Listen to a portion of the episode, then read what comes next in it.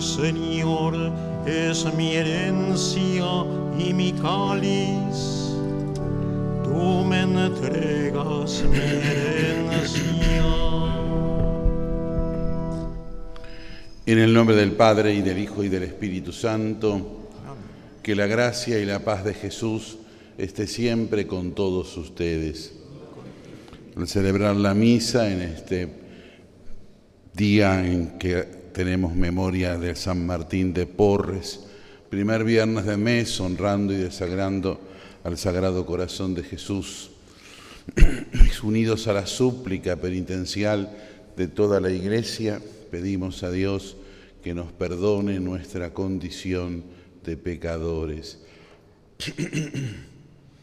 Yo confieso ante Dios Todopoderoso y ante ustedes, hermanos, que he pecado mucho de pensamiento, palabra, obra y omisión, por mi culpa, por mi culpa, por mi gran culpa. Por eso ruego a Santa María siempre Virgen, a los ángeles, a los santos y a ustedes, hermanos, que intercedan por mí ante Dios nuestro Señor. Dios Todopoderoso tenga misericordia de nosotros, perdone nuestros pecados y nos lleve a la vida eterna. Señor, ten piedad. Cristo, ten piedad. Señor, ten piedad. Dios Todopoderoso tenga misericordia de nosotros, perdone nuestros pecados y nos lleve a la vida eterna. Oremos. Dios nuestro que guiaste a San Martín de Porres hasta la gloria del cielo por el camino de la humildad, concédenos imitar sus ejemplos para que llevados con él a la patria celestial vivamos eternamente. Por nuestro Señor Jesucristo, tu Hijo, que vive y reina contigo en la unidad del Espíritu Santo y es Dios por los siglos de los siglos.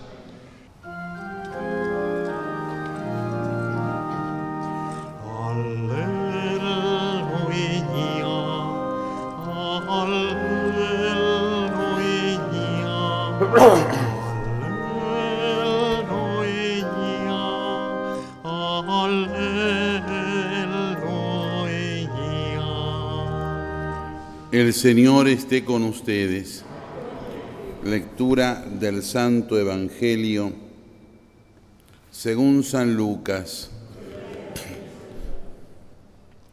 Un sábado Jesús entró a comer en casa de uno de los principales fariseos. Ellos lo observaban atentamente. Delante de él había un hombre enfermo de hidropesía Jesús preguntó a los doctores de la ley y a los fariseos, ¿está permitido sanar en sábado o no? Ellos guardaron silencio. Entonces Jesús tomó de la mano al enfermo, lo sanó y lo despidió. Y volviéndose hacia ellos les dijo, si a alguno de ustedes se le cae en un pozo, su hijo o su buey, ¿acaso no lo saca enseguida aunque sea sábado? A esto no pudieron responder nada. Palabra del Señor.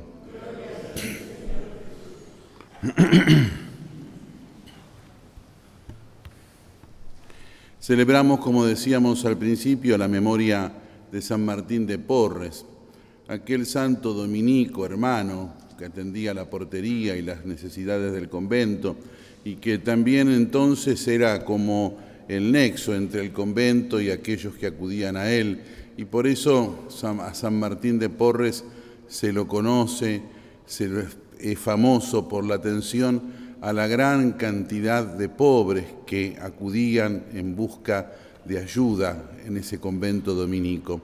Y ahí hace tantos años vemos ya realizada esa síntesis del Evangelio en donde se realiza aquel amor a Dios y el amor al prójimo, que son inseparables porque la demanda del amor al prójimo inmediatamente hace recurrir al amor a Dios y el amor a Dios inmediatamente lleva a la dimensión del amor al prójimo.